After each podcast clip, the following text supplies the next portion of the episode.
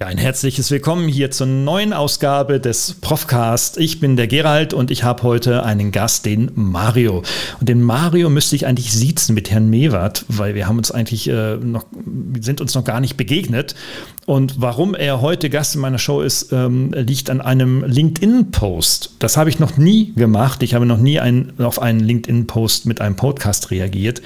Und warum das hier so wertvoll ist, liegt einfach daran, er hat sich mit Glaubenssätzen und Verhalten beschäftigt seit ähm, seiner Profession einerseits und hat den Post dann darüber geschrieben, wie man sein Leben verändern muss, um ein bestimmtes Verhalten zu erreichen oder vielleicht sogar auch umgekehrt. Wir wissen es noch nicht, aber gleich. Und für all die, die wissen wollen, ob man intelligent sein muss, um wirklich reich zu werden, der sollte hier unbedingt dranbleiben. Bis gleich. Herzlich willkommen zum Profcast, der Podcast für Ihre digitale Fitness. Hier erhalten Sie Impulse, Denkanstöße, Tipps und Meinungen über die digitale Medienwelt. Begrüßen Sie mit mir Ihren Gastgeber, den Digitalprofessor Dr. Gerald Lemke. Ja, die zweitwichtigste Frage, muss ich intelligent sein, um reich zu werden, ähm, müssen wir etwas nach hinten stellen um eine Sekunde, weil jetzt müssen wir erstmal den Mario kennenlernen und vor allem muss ich dich auch erstmal kennenlernen, denn wir haben kein Volkgespräch geführt, sondern einfach sofort einen Termin gefunden und losgelegt mit diesem Podcast. Mario, sag ein paar Sätze bitte zu dir. Woher kommst du, was machst du und wie kamst du zu diesem Post? Ja, hallo Gerald, hallo liebe Zuhörerschaft. Ähm, Genau, wir sind uns auf LinkedIn begegnet, ähm, weil ich dort äh, den einen oder anderen Beitrag schreibe.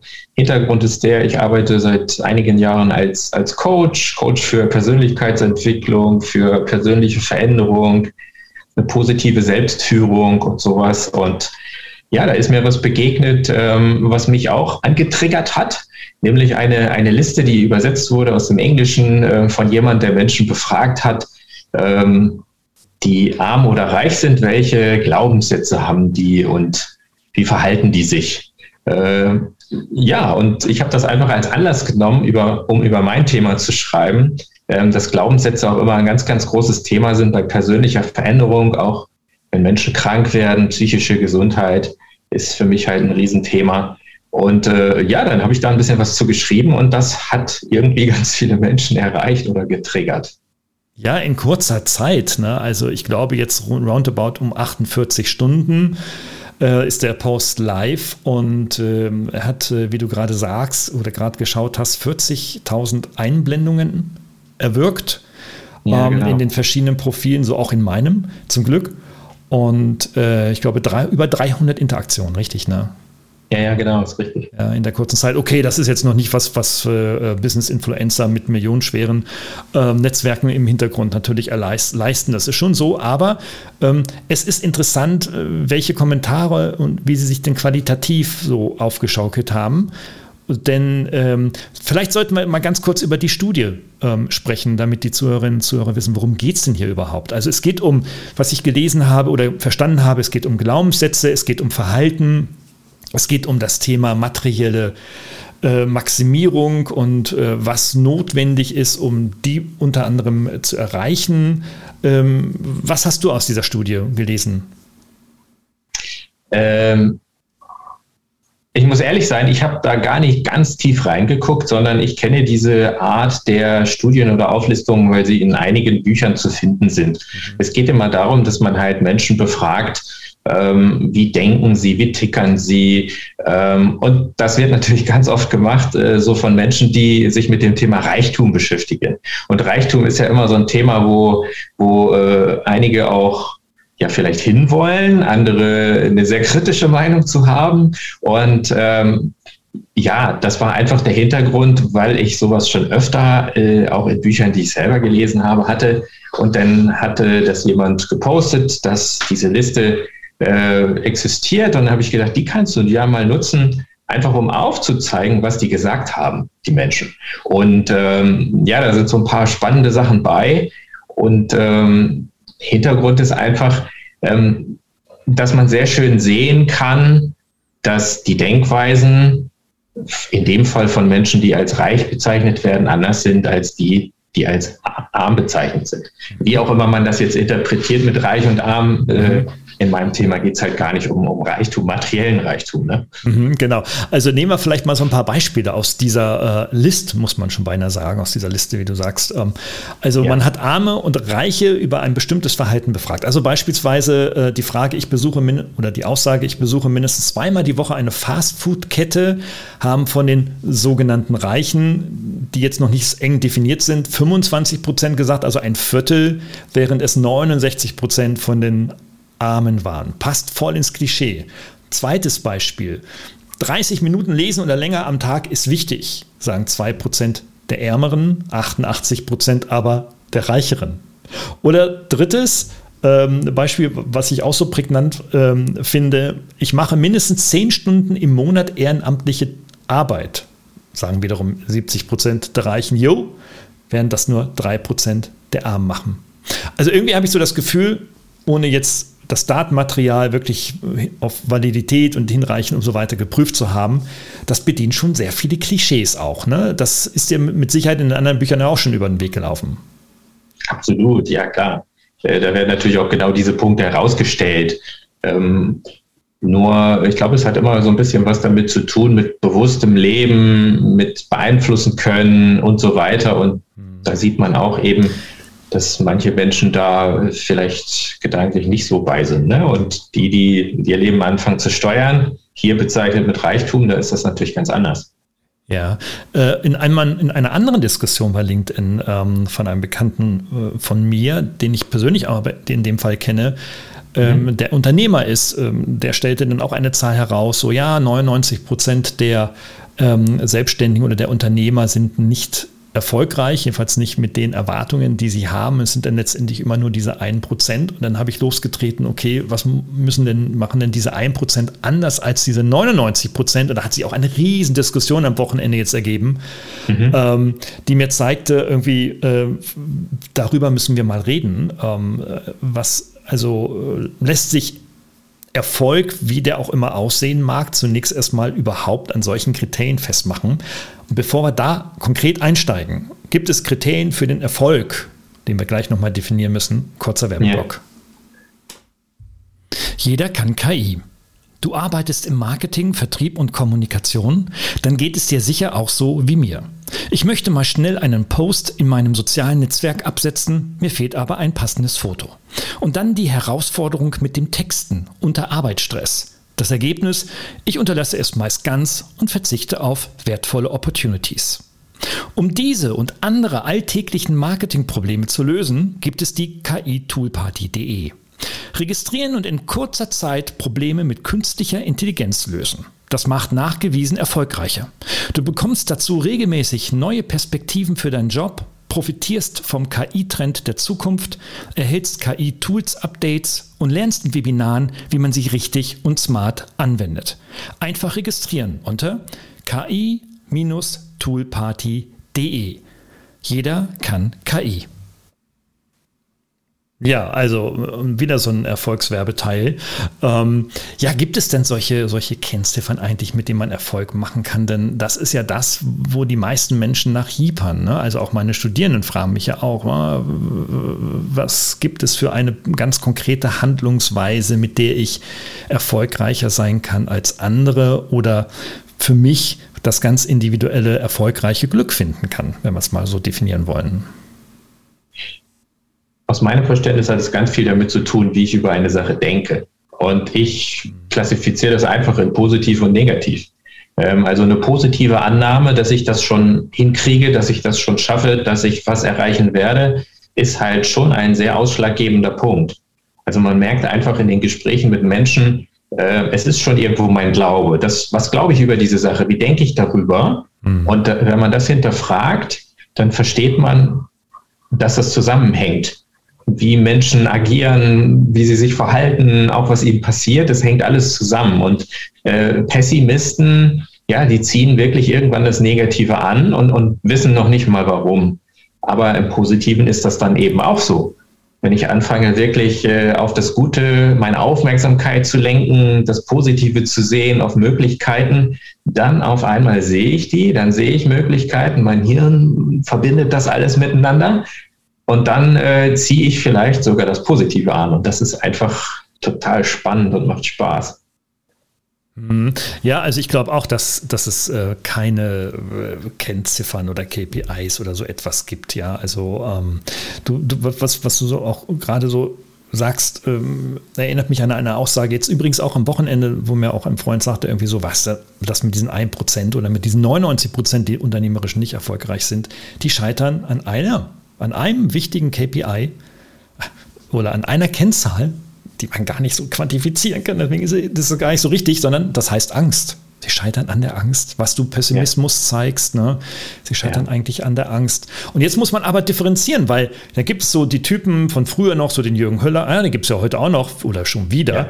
die dann natürlich auch anderes sagen. Viele andere Kandidaten ähm, und auch Jüngere mittlerweile auch, die auch sagen, irgendwie so, wenn du glaubst, dann schaffst du es und so weiter.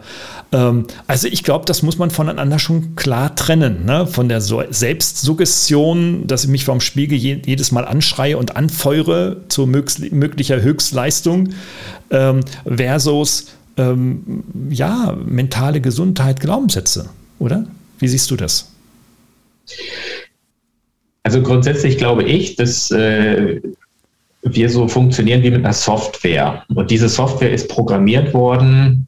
Ein Teil ist Gene, ein Teil ist das, was uns passiert ist als Kind und wie wir da programmiert wurden, wie wir aufgewachsen sind, was uns passiert ist, welche Erlebnisse wir hatten. Das ist unsere Programmierung. Und daraus entsteht irgendwo ein gewisses Denken, nenne ich es mal. Glaubenssätze, die tief eingeprägt sind, weil das immer so war. Und so gehe ich dann durch die Welt, so funktioniert und steuert mich meine Software. Jetzt kann ich natürlich jeden Tag sagen, ähm, ich bin der Größte, ich bin der Tollste, aber bis das wirklich eine Wirkung in mir hat, äh, das, das dauert. Ich glaube, dass das zu einem gewissen Teil geht, weil Autosuggestion und ähnliches nutzen ganz viele und das funktioniert ja auch. Ähm, aber wenn, wenn du jemanden fragst, wie denkst du über eine Sache wirklich, dann ist, dann ist halt oft der Unterschied, ja, dann sagen sie Chaka Chaka, das geht alles. Aber wie wirklich? Glaubst du, dass das funktioniert? Und wenn du dann merkst, eigentlich glauben sie das nicht, dann funktioniert es nicht. Und das ist das Spannende. Du merkst, dass das dann bei ihnen nicht geht. Und dann fragst du sie, ja, denkst du, wenn du eigentlich gar nicht glaubst, dass das geht, warum soll es dann gehen? Merkst du, dass es nicht funktioniert? Hm. Denn, ja, was ist jetzt die Ursache, was ist die Wirkung? Aber das lassen wir einfach mal so dahingestellt. Hm. Äh, das macht es ja gerade so spannend, dieses Thema, dass man dann anfängt, sich da vielleicht mit zu beschäftigen. Hm. Ich hatte meine hitzige Diskussion äh, mit einer äh, fertigen äh, Studierenden, die schon ein paar Jahre dann auch wirklich äh, sehr, sehr erfolgreich im Job ist, nach wie vor. Und ähm, sie fragte dann irgendwie, ja, also ob sie denn sich im Bereich des NLP, also der neurolinguistischen Programmierung, ja. denn weiterbilden sollte, weil das Fachliche, das ziehe ich mir aus YouTube-Zitat, ähm, aber so diese, diese Glaubenssätze zu ähm, äh, bearbeiten bis hin zur Manipulation der eigenen Glaubenssätze, ah, da würde sie so in Richtung NLP denken. Und sie fragte mich, was ich davon hielte. Interessanterweise bin ich selber vor vielen Jahren mal NLP-Master gewesen oder auch heute noch ist ja, mhm. nur, ist ja nur ein Weiterbildungsabschluss und so weiter. Und in der Tat ist das natürlich so, dass du dich mit bestimmten Techniken, ähm, wie du sagst, ähm, ich will nicht sagen programmieren kannst, weil eine Software, die man programmiert, die bleibt auch immer so. Das ist bei Menschen nicht so. Aber mhm. zumindest beeinflussen kann. Ja? Also die Methoden des Spiegelns oder des Reframings und so weiter, die nutze ich seit, seitdem äh, für den Rest wahrscheinlich ja. mein, meines, meines Lebens. Ne? Meinst du so etwas ähm, in diese Richtung? Ist das eine Technik, äh, äh, die dir auch geläufig ist, wenn du sagst, okay, that's it? Ja, also natürlich kenne ich auch NLP. Wenn du dich mit Persönlichkeitsentwicklung beschäftigst, ist das immer ein Thema. Mhm. Ich glaube, dass da einige Dinge funktionieren ähm, und dass man sich auch selbst dadurch zum Teil verändern kann. Ähm, ja, weiß ich nicht. Das ist, das ist ein, sehr großes Thema, sage ich mal. Ich denke einfach, oder in meiner Arbeit ist es so, ich, ich rede mit Menschen und versuche herauszufinden, wie sie tickern. Und das ist ja oft nicht nur so eine Sache. Das ist ja das, was es auch so schwierig macht.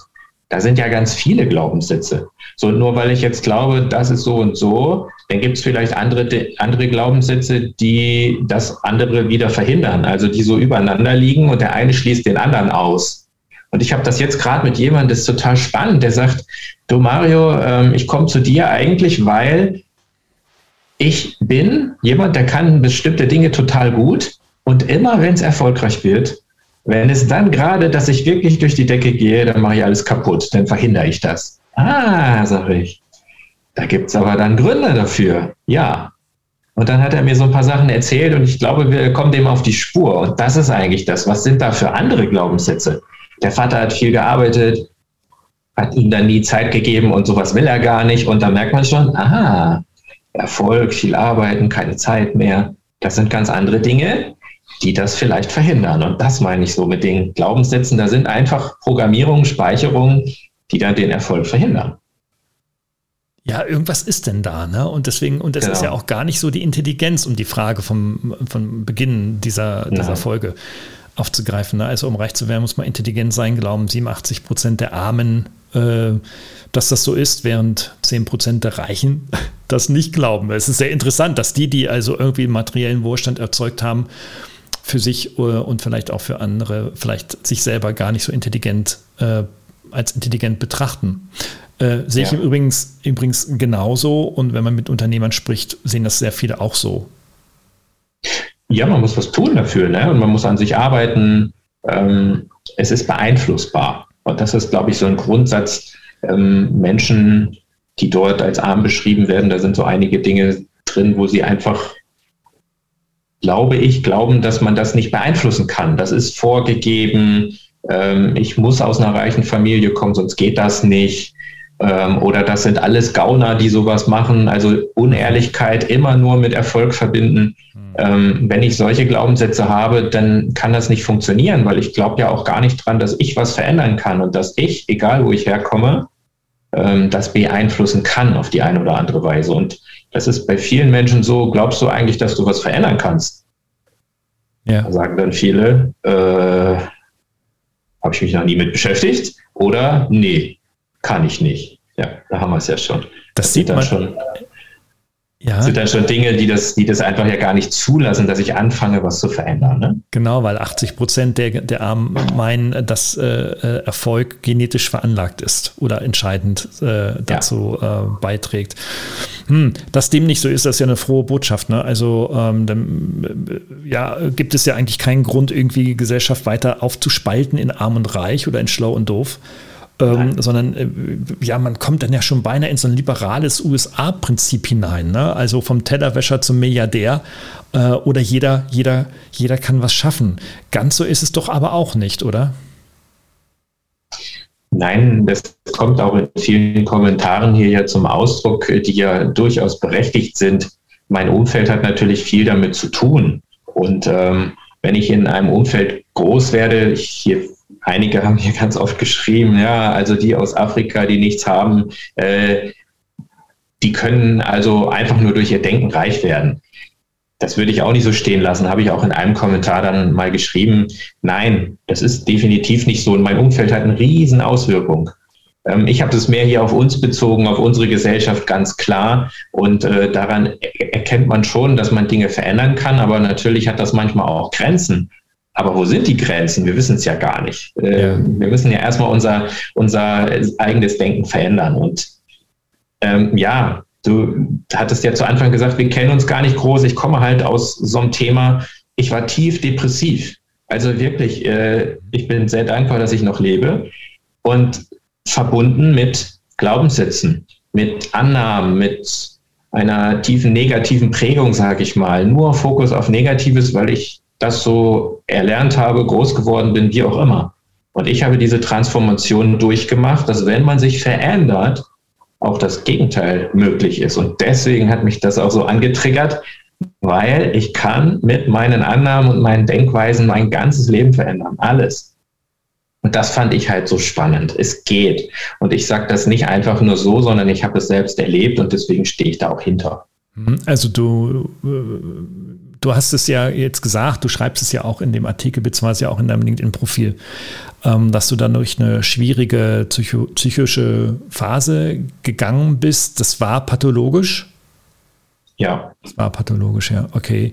Und dann hast du natürlich versucht, da herauszukommen. Da gibt es ja viele Alternativen, ne? also vom, vom, Suizid bis hin zum, zum was weiß ich, äh, ja, harten medikamentösen Bereich wollen wir jetzt vielleicht gar nicht so genau wissen, aber was hast du, was hast du in deinem, in deinem Annahmen und in deinen Glaubenssätzen denn verändert? Äh, kannst du das vielleicht mal konkret machen? Weil das könnte ja viele, die ihm nicht darunter jetzt zwingend leiden, weil das ist ja nicht die Stoßrichtung dieses Podcastes, ähm, den Depressiven unter die Arme zu greifen. Aber was könntest du mitgeben für jene, die sagen, hey, ich habe im Unternehmen Veränderungen und nie funktionieren sie und jetzt wird die auch nicht funktionieren und dann mache ich dort Job as easy?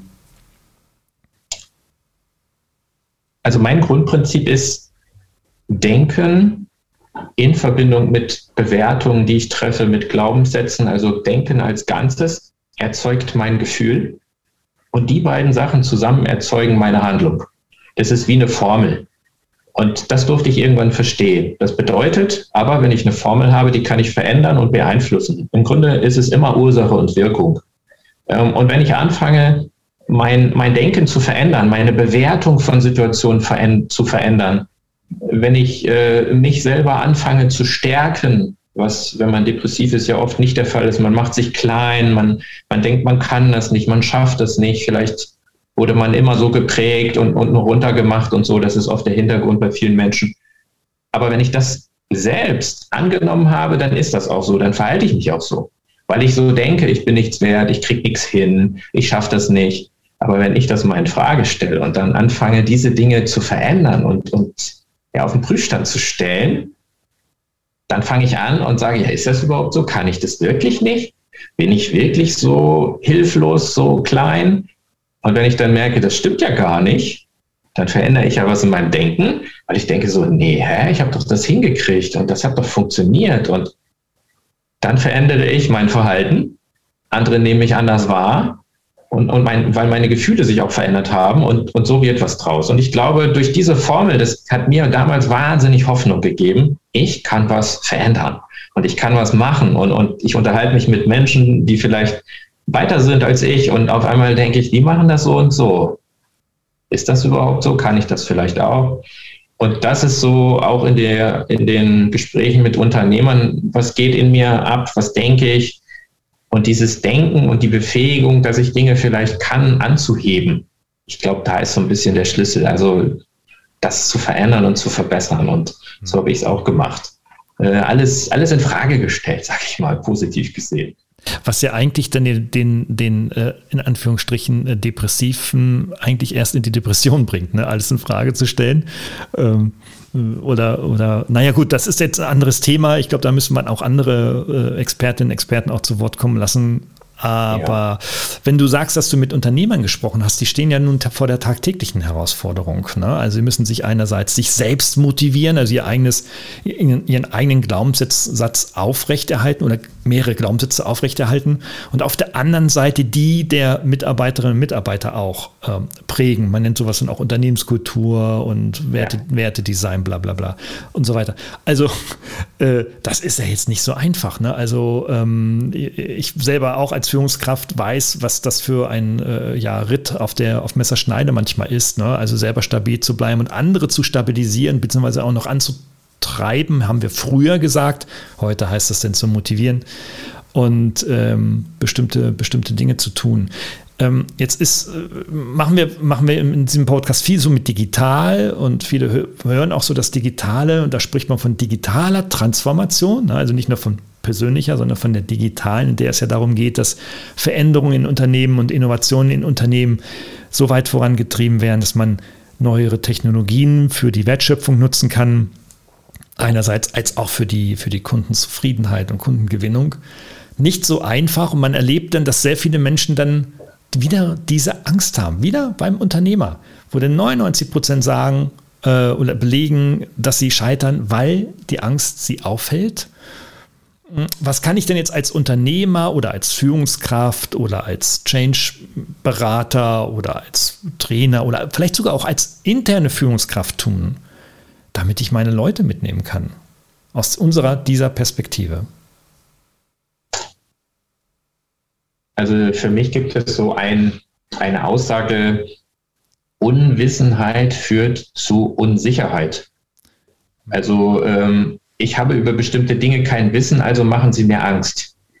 Ähm, Veränderungen sind generell angstbelegt. Das heißt, ich muss ja anfangen, Menschen zu stärken. Das war bei mir selber auch so, mich zu stärken. Ähm, was kann ich?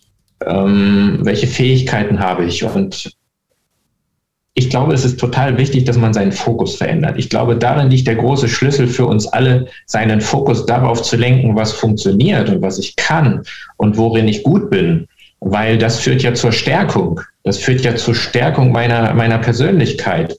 Und das, was wir immer gemacht haben als Führungskraft und auch wie wir so groß geworden sind, immer nur zu sagen, das kannst du nicht und das und dies und jenes. Also eine Fehlerkultur mit dem Finger drauf zeigen, das führt meinen Blick immer nur auf die, auf die Fehler und das macht Angst, das macht unsicher. Und ich glaube, dass wir das verändern müssen. Wir müssen jeden Tag darauf gucken, was war heute super, was hat Spaß gemacht, was was, was gibt uns Kraft?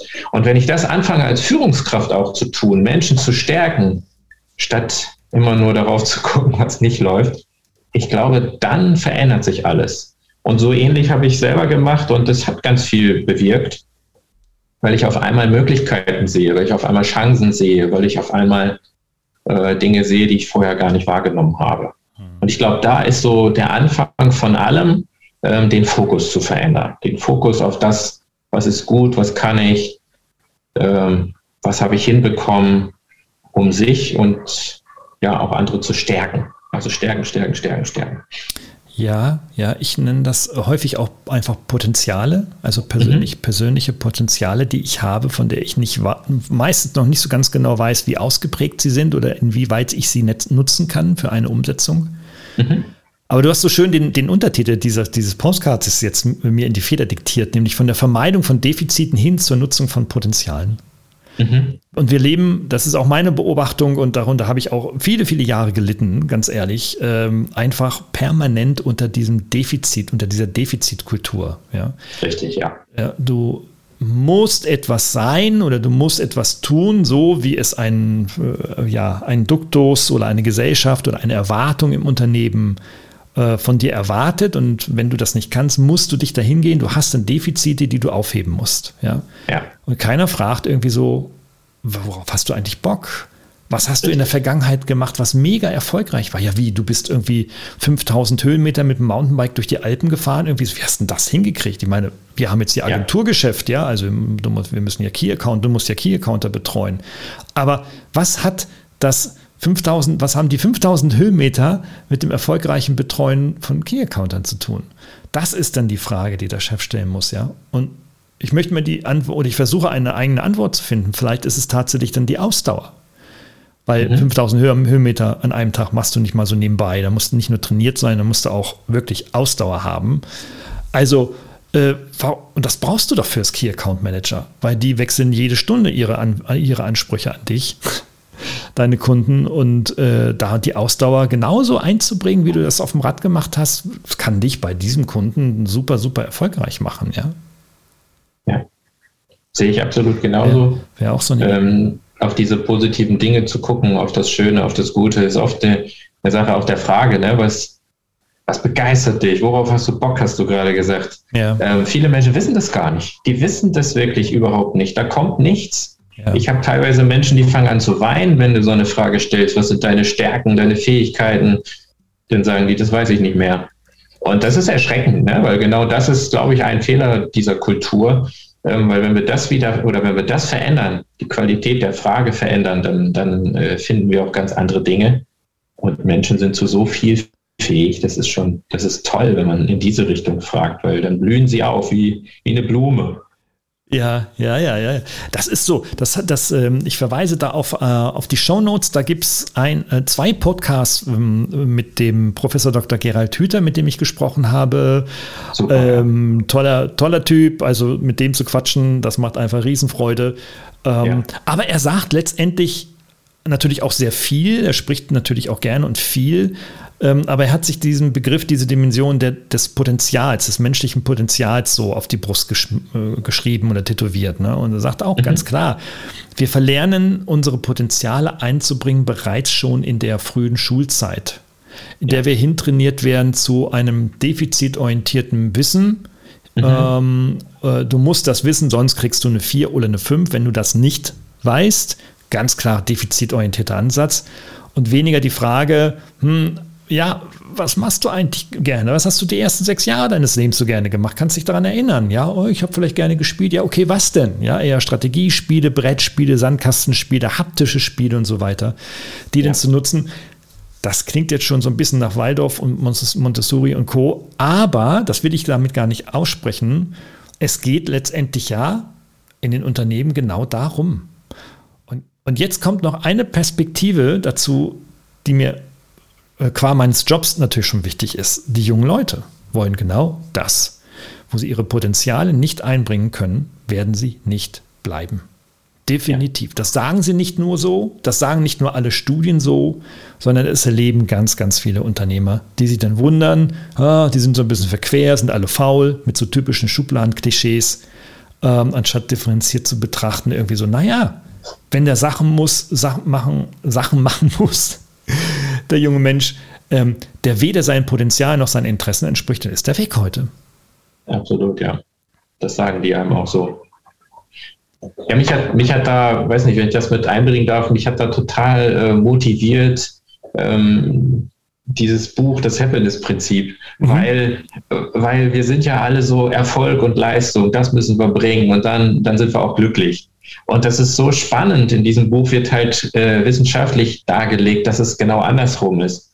Ähm, dass erst wenn ich daran arbeite, glücklich zu werden, eben das mache, was ich wirklich gut kann, wo ich Bock zu habe, wo ich Freude dran habe, dann, dann bin ich ein ganz anderer Mensch. Und dann äh, strahle ich das auch aus. Und, und dann, äh, ja, dann, dann bin ich viel kreativer, das weiß man. Da gibt es ganz viele Studien drüber. Dann habe ich viel mehr Ideen, dann fallen mir die Dinge leichter, die ich arbeite.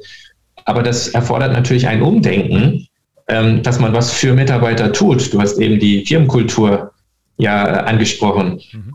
Und da ist natürlich in Deutschland noch ganz, ganz viel Luft nach oben. Ähm, immer so Google als Beispiel. Ja, manche lachen darüber, aber warum machen die das? Äh, es gibt ja einen Grund, warum die das machen. Die sind ja ziemlich clever. Und, und wenn ich Spaß an dem habe, was ich tue und werde mit meinen Fähigkeiten auch berücksichtigt und, und kann da, mich da einbringen, dann, dann laufen viele andere Dinge fast von alleine und dann bin ich erfolgreich. Und dieses Denken, also genau andersrum, ähm, da kann viel noch in der Unternehmenskultur getan werden, weil es ein komplettes Umdenken ist von unserer Leistungsgesellschaft. Das Buch, auf, äh, das du erwähnt hast, ähm, habe ich in den Shownotes auch verlinkt, natürlich. Äh, wir müssen noch so ein bisschen vielleicht korrigieren. Der Titel heißt das Happiness-Prinzip, wie Sie mit sieben Bausteinen der positiven Psychologie erfolgreicher und leistungsfähiger werden. Es ist ja nicht äh, ein, sag ich mal, ein weiteres Werk für die noch maximalere Selbstoptimierung, oder? Du hast es schon gelesen, ich habe es noch nicht gelesen. Nein, es geht nicht um Selbstoptimierung. Ähm, es geht darum, es anders zu machen und auf eine Art und Weise zu machen, dass das ja im Grunde Erfolg le äh, leichter wird. Mhm. Dass er mehr so, so ein natürliches Prinzip ist und ähm, dass man Dinge eben tun kann, die einen selbst glücklicher machen. Und ähm, das, ja gut, das kann man auch wieder im Sinne von, äh, von Leistung sehen, aber ich weiß nicht, ich sehe das nicht als Leistungsprinzip, sondern einfach meinem Leben eine andere Qualität zu geben.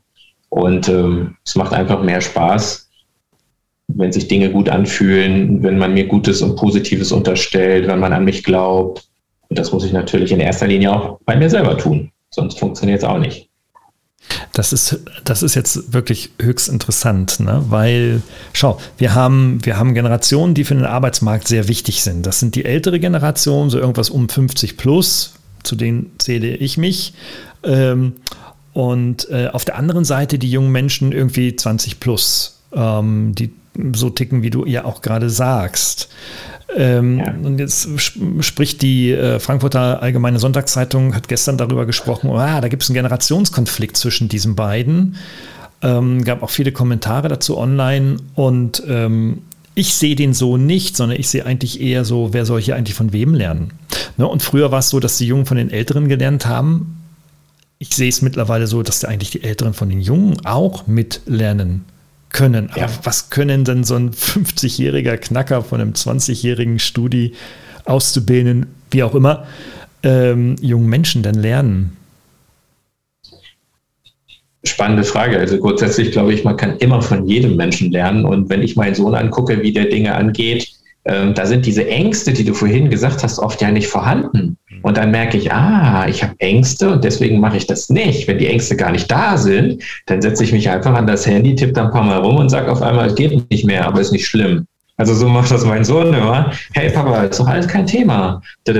Und dann auf einmal geht das. Und ich finde es faszinierend, weil man erkennt, okay, die haben nicht diese Berührungsängste, die haben nicht Angst, dass gleich ihre ganzen Konten leer sind und, und sonst was, ne? Mhm. Über diese digitalen Geschichten.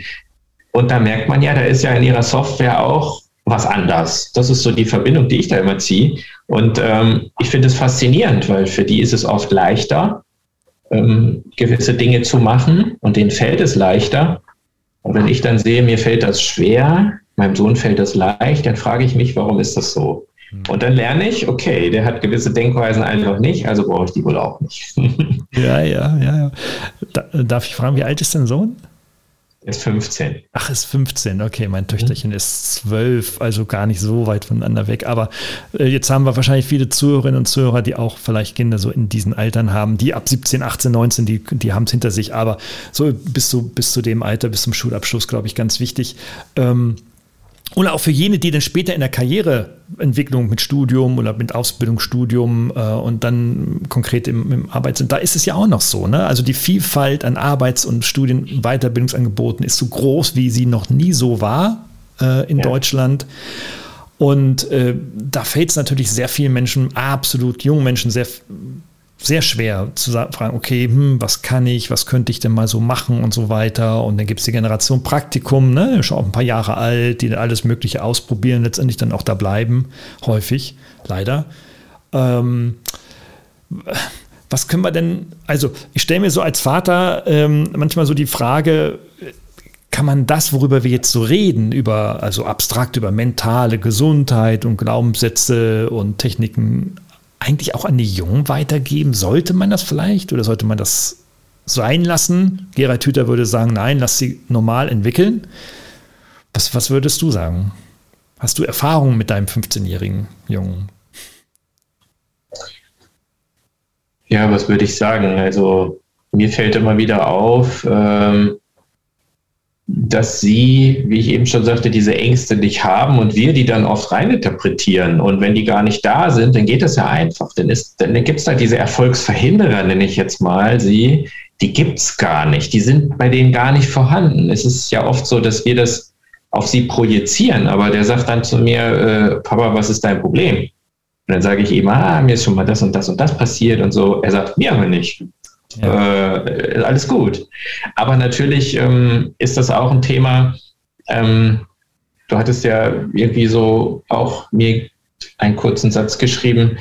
Dieses, äh, diese Technik, die viele Technik kann natürlich auch überfordern. Ne? Und das merkt man jetzt. Ähm, nur noch vorm Rechner hängen, nur noch sich damit beschäftigen.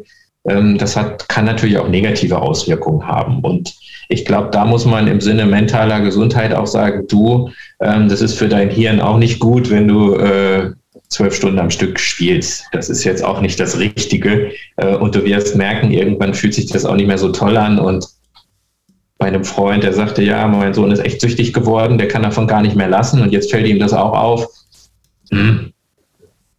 Natürlich gibt es auch bei allem Vor- und Nachteile, aber ich glaube, viel miteinander reden, sich verstehen wollen, auch von den Generationen her, das ist so ein Schlüssel, dass man einfach auch voneinander lernt, wie du sagst. Beide Seiten können ja was lernen. Ja, also ich, ich habe auch keine perfekte Antwort da, darauf. Ja, also ähm, da darf man dann die unzähligen Erziehungsratgeber hinzuziehen, die meistens auch keine konkrete Antwort haben, aber so ähnlich wie du mache ich es auch. Ne? Also ich sage auch, okay, also beispielsweise um digitale Medien. Ne? Ich war lange so, so getriggert ähm, im ersten Lebensjahr meiner, unseres Kindes ähm, zu sagen, nein, das Digital, lass mal die Finger davon weg und so weiter und so fort. Jetzt ist er natürlich schon fast, also fast 13 und hat natürlich jetzt auch ein Smartphone mittlerweile und ähm, ähm ich sage, okay, es ist kontrolliert, was die Mediennutzungszeit angeht, ganz, ganz klar, auch besprochen, auch kooperativ, auch vereinbart. Äh, einerseits, aber andererseits interessiert es mich, hey, was, was, ist denn jetzt so der neue Schrei bei TikTok und sowas? Ja, was sind denn so die neuen Buzzwords eurer Jugend, ähm, äh, damit ich da mal was verstehe? Oder ich habe äh, mit Schrecken dann äh, ein Video gesehen, äh, ein Musikvideo ähm, mit, dem, unter, mit dem Titel Bling Bling von 24 Tim heißt der Mensch ein, weiß ich nicht, Influencer, was auch immer äh, der Mensch ist. Und ähm, wo ich so denke, wieso, wie kann man so, wie kann man sowas machen? Ja, also irgendwie so. Und dann hat er das wirklich jeden Tag seit Erscheinen, es ist seit, seit zwei Monaten rund live, jeden Tag fast eine Million Views bei, bei YouTube. Und das ist nicht gekauft. Das ist Ui. zu einem überwiegenden Teil organisch. Und äh, die Menschen gucken das. Da kam meine Tochter, meine Tochter an und sagte, hier guckt der Bling Bling, total genial. Und kann diesen Text durch einmal schauen mir, mir wiedergeben. Ja, also jedes Gedicht in Deutsch müssen wir trainieren abends fünf Stunden lang. Aber Bling Bling, ja gut, Gedichte haben eine andere äh, Grammatik und Prosa und äh, andere Inhalte als Bling Bling. Wohl wissen, aber da kann man tatsächlich von anderen lernen. Ich bin ganz begeistert jetzt von, von diesem Typen und von diesem, was er da kulturell ausdrückt in seinem YouTube-Kanal. Also, ja, man kann davon halten, was man will, aber habe ich von gelernt. Toll, ja. Dass ja. man, also als ich das einigen meiner Studis erzählte, guckt nämlich nur komisch an, die kennen das alle und äh, sagen, wie, du kennst Bling Bling, du bist Ü, du bist Ü27, du kannst es nicht kennen. Aber das macht es doch gerade so spannend, oder? Ja. Äh, wenn, wir, wenn wir uns da auch ein bisschen reinfuchsen und das auch lernen. Also das ist mein Anspruch auch. Äh, wunderbar. Ja, absolut. Und, äh, und Führungskräfte fragen mich halt dann auch, und wieso, ja, was können wir in unserer Organisation verändern, damit diese Transformation gelingt? Und dann sage ich, erzähle ich diese Geschichte, genau diese Geschichte. Ist nicht die Lösung ja. aller Probleme. Nein, natürlich nicht. Aber sie zeigt, fang am Glaubenssatz an und äh, hol den Werkzeugkasten für dein Mindset raus, oder? Ja, ähm, ich finde, man merkt so sehr, dass da ein ganz anderes Denken vorhanden ist. Und, und äh, das muss man natürlich verstehen. Nur ähm, die Voraussetzungen. Ich hatte das letztens mit einer Teilnehmerin, die war Personalerin und die sagt, äh, Mario, die, die Voraussetzungen sind so unterschiedlich. Wir mussten früher uns alles aufbauen, wir mussten hart arbeiten, wir mussten richtig keulen, so wurde uns das auch mitgegeben von den Eltern. Und heute die Jugendlichen und jungen Leute, die kommen her und wollen einen super geilen Job haben. Und wenn die irgendwas leisten müssen oder müssen richtig powern, dann sagen die, aber warum soll ich das tun? Und wenn ich die Antwort nicht bringen kann, dann sagen die einfach, hm, weiß nicht, ob ich das machen soll. Und die haben oft das Haus, was vorhanden ist, vielleicht sogar noch die Ferienwohnung, zwei Autos stehen vor der Tür.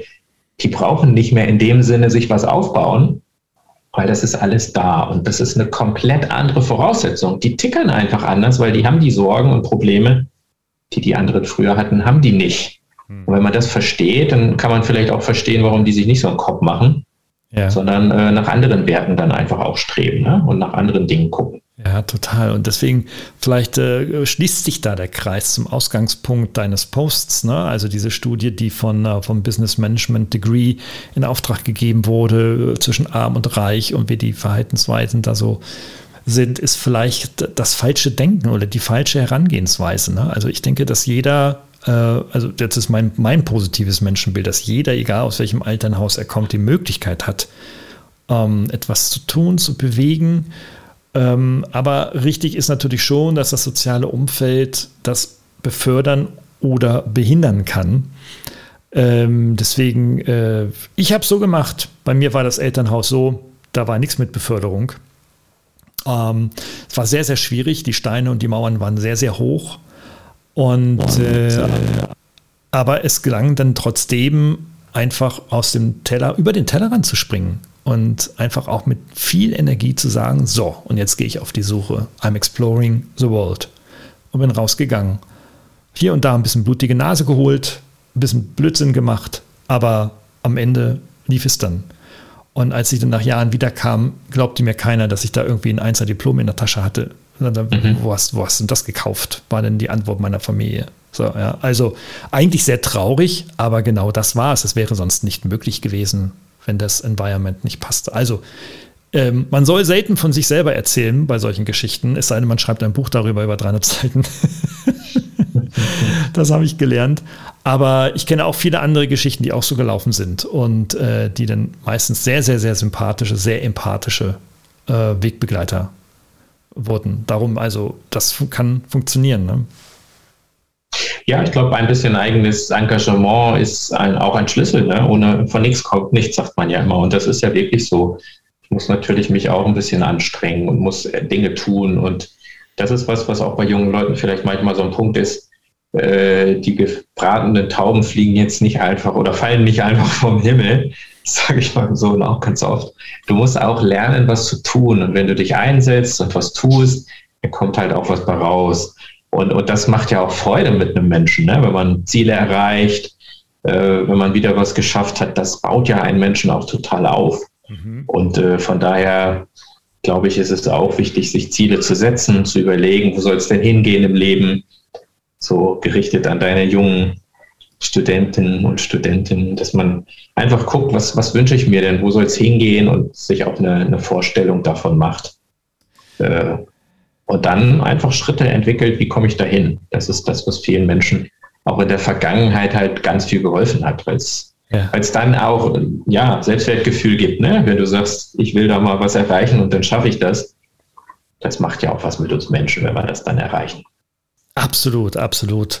Ähm, ja, also lieber Mario, ich danke dir, dass du dich so kurzfristig äh, zur Verfügung gestellt hast, um über einen LinkedIn-Post zu sprechen. Äh, wir sehen das Feld, da hast du echt was losgetreten. Ich gratuliere dir dazu herzlicher und ähm, ich werde den Post natürlich auch in den Show Notes verlinken. Der bleibt da forever stehen und äh, wer weiß, was dir da noch alles passiert und ob dann nicht so der ein oder andere Zuhörer oder Zuhörerin ähm, dann der Diskussion noch beitragen möchte. Ähm, bis dahin auf jeden Fall erstmal herzlichen Dank. Vielen Dank, vielen Dank auch dir, lieber Gerald, dass du so spontan warst. Hat Spaß gemacht, auch darüber zu sprechen. Und ja, das alles kann die digitale Welt bewirken, ne? wenn man da mal ein bisschen was reintut. Phänomen, phänomenal, phänomenal. Deswegen mache ich junge Leute da fit auch darauf, auf diesem Thema, mit vollem Herz und Leidenschaft.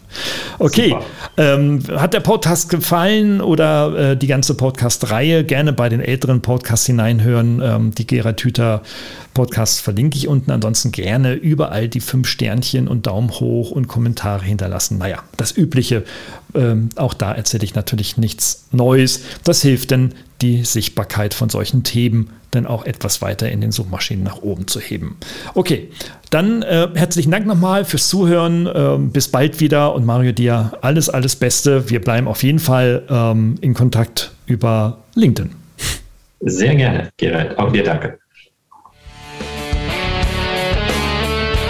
Hat Ihnen dieser Podcast gefallen? Dann freue ich mich über eine Bewertung oder eine Weiterleitung in Ihrem Netzwerk. Oder abonnieren Sie diesen Podcast zum Beispiel bei iTunes oder registrieren Sie sich für meinen kostenfreien Newsletter.